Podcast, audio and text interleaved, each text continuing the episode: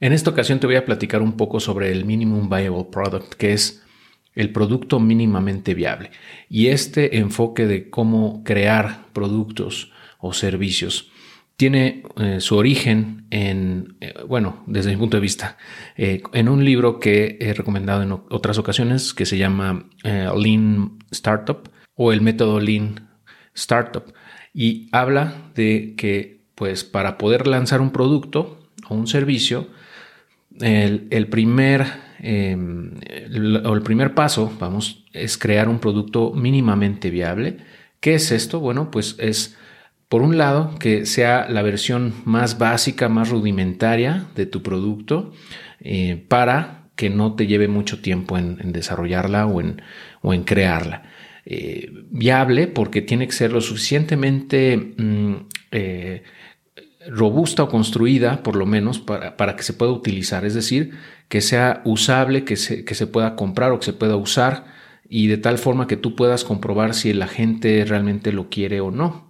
Y el product, bueno, eh, se refiere al, producto que tiene que ser algo tangible, tiene que ser algo que la gente pueda usar, pueda, pueda tocar y sentir y que pueda tener una idea bastante clara de qué va, ¿no? Si, si le va a funcionar o no. Con esas tres cosas, que sea mínimo, que sea viable y que este producto sea suficientemente tangible y cercano a lo que tú quieres dar, de tal manera que puedas medir la reacción o la eh, pues cómo interactúan los clientes o, potenciales clientes con él.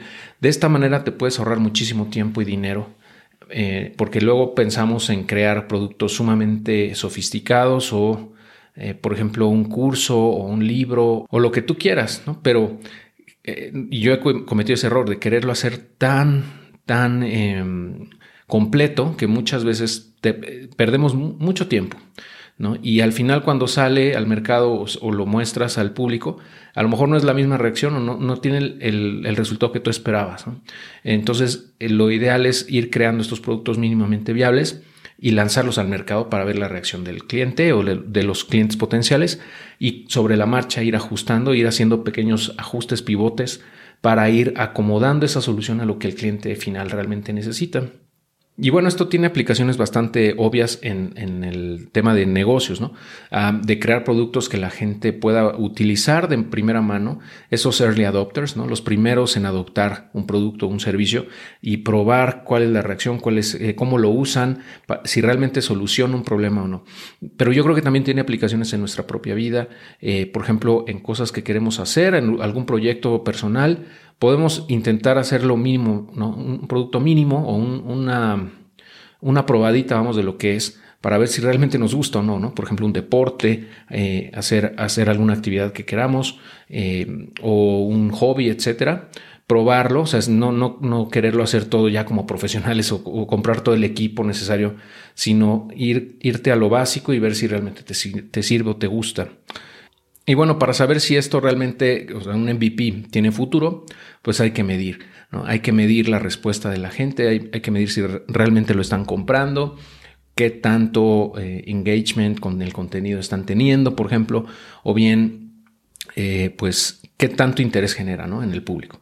Eh, hay muchas formas, ¿no? De, de, medir, ya dependiendo del producto. Por ejemplo, en un negocio ya a lo mejor más tangible, por ejemplo, estamos, eh, como por ejemplo se me ocurre poner un restaurante, a lo mejor tú quisieras poner uno, yo te diría, bueno, pues vete con lo más básico, eh, no, no te endeudes con mucho mobiliario, no te endeudes contratando mucha gente, básicamente comienza con lo mínimo, con una carta muy sencilla, con los productos que tú consideras que tienen pues mayor demanda o que pueden tener mejor aceptación en el público y enfócate en eso, ¿no? En probar si realmente eso es lo que la gente quiere y con esos primeros clientes que tienes puedes ir probando si es lo que les gusta o no y puedes ir ajustando, ¿no? Porque esa retroalimentación del mercado es sumamente valiosa y no la vas a obtener en ningún estudio de, mercado, eh, eh, o sea, ningún ejercicio de marketing previo al lanzamiento te va a decir con exactitud, ¿no? ¿Qué es lo que la gente quiere? Y además es mucho más económico em, y eficiente desde mi punto de vista preguntarle realmente al usuario final, ¿esto es lo que te gusta? Sí, ¿qué más te qué otra cosa te gustaría tener? Ah, pues esto, entonces vamos a agregarlo, vamos a ver cómo reaccionan y así sucesivamente lo vamos mejorando con el tiempo. Esas iteraciones constantes te van a ir acercando a lo que la gente realmente quiere.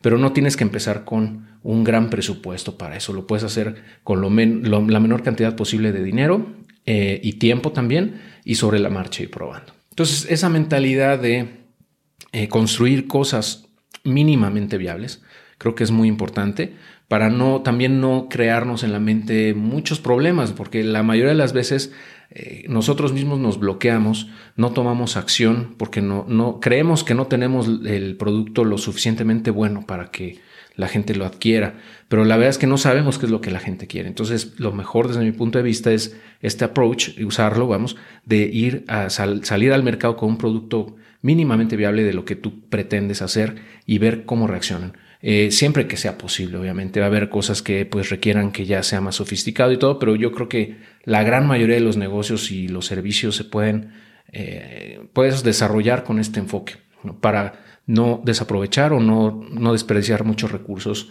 eh, en el lanzamiento o en las primeras etapas, ¿no? las etapas tempranas de, de desarrollo. Y nada más para, para, concluir, mm, no quiero que confundas esto de Minimum Viable Product con un producto basura. ¿no? no se trata de darle basura a la gente.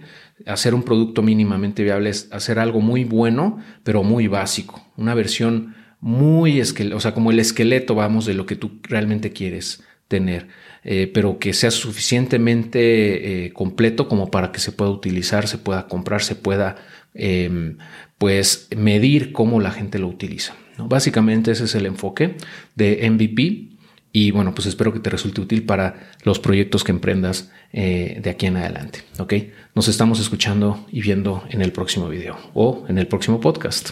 Hasta luego.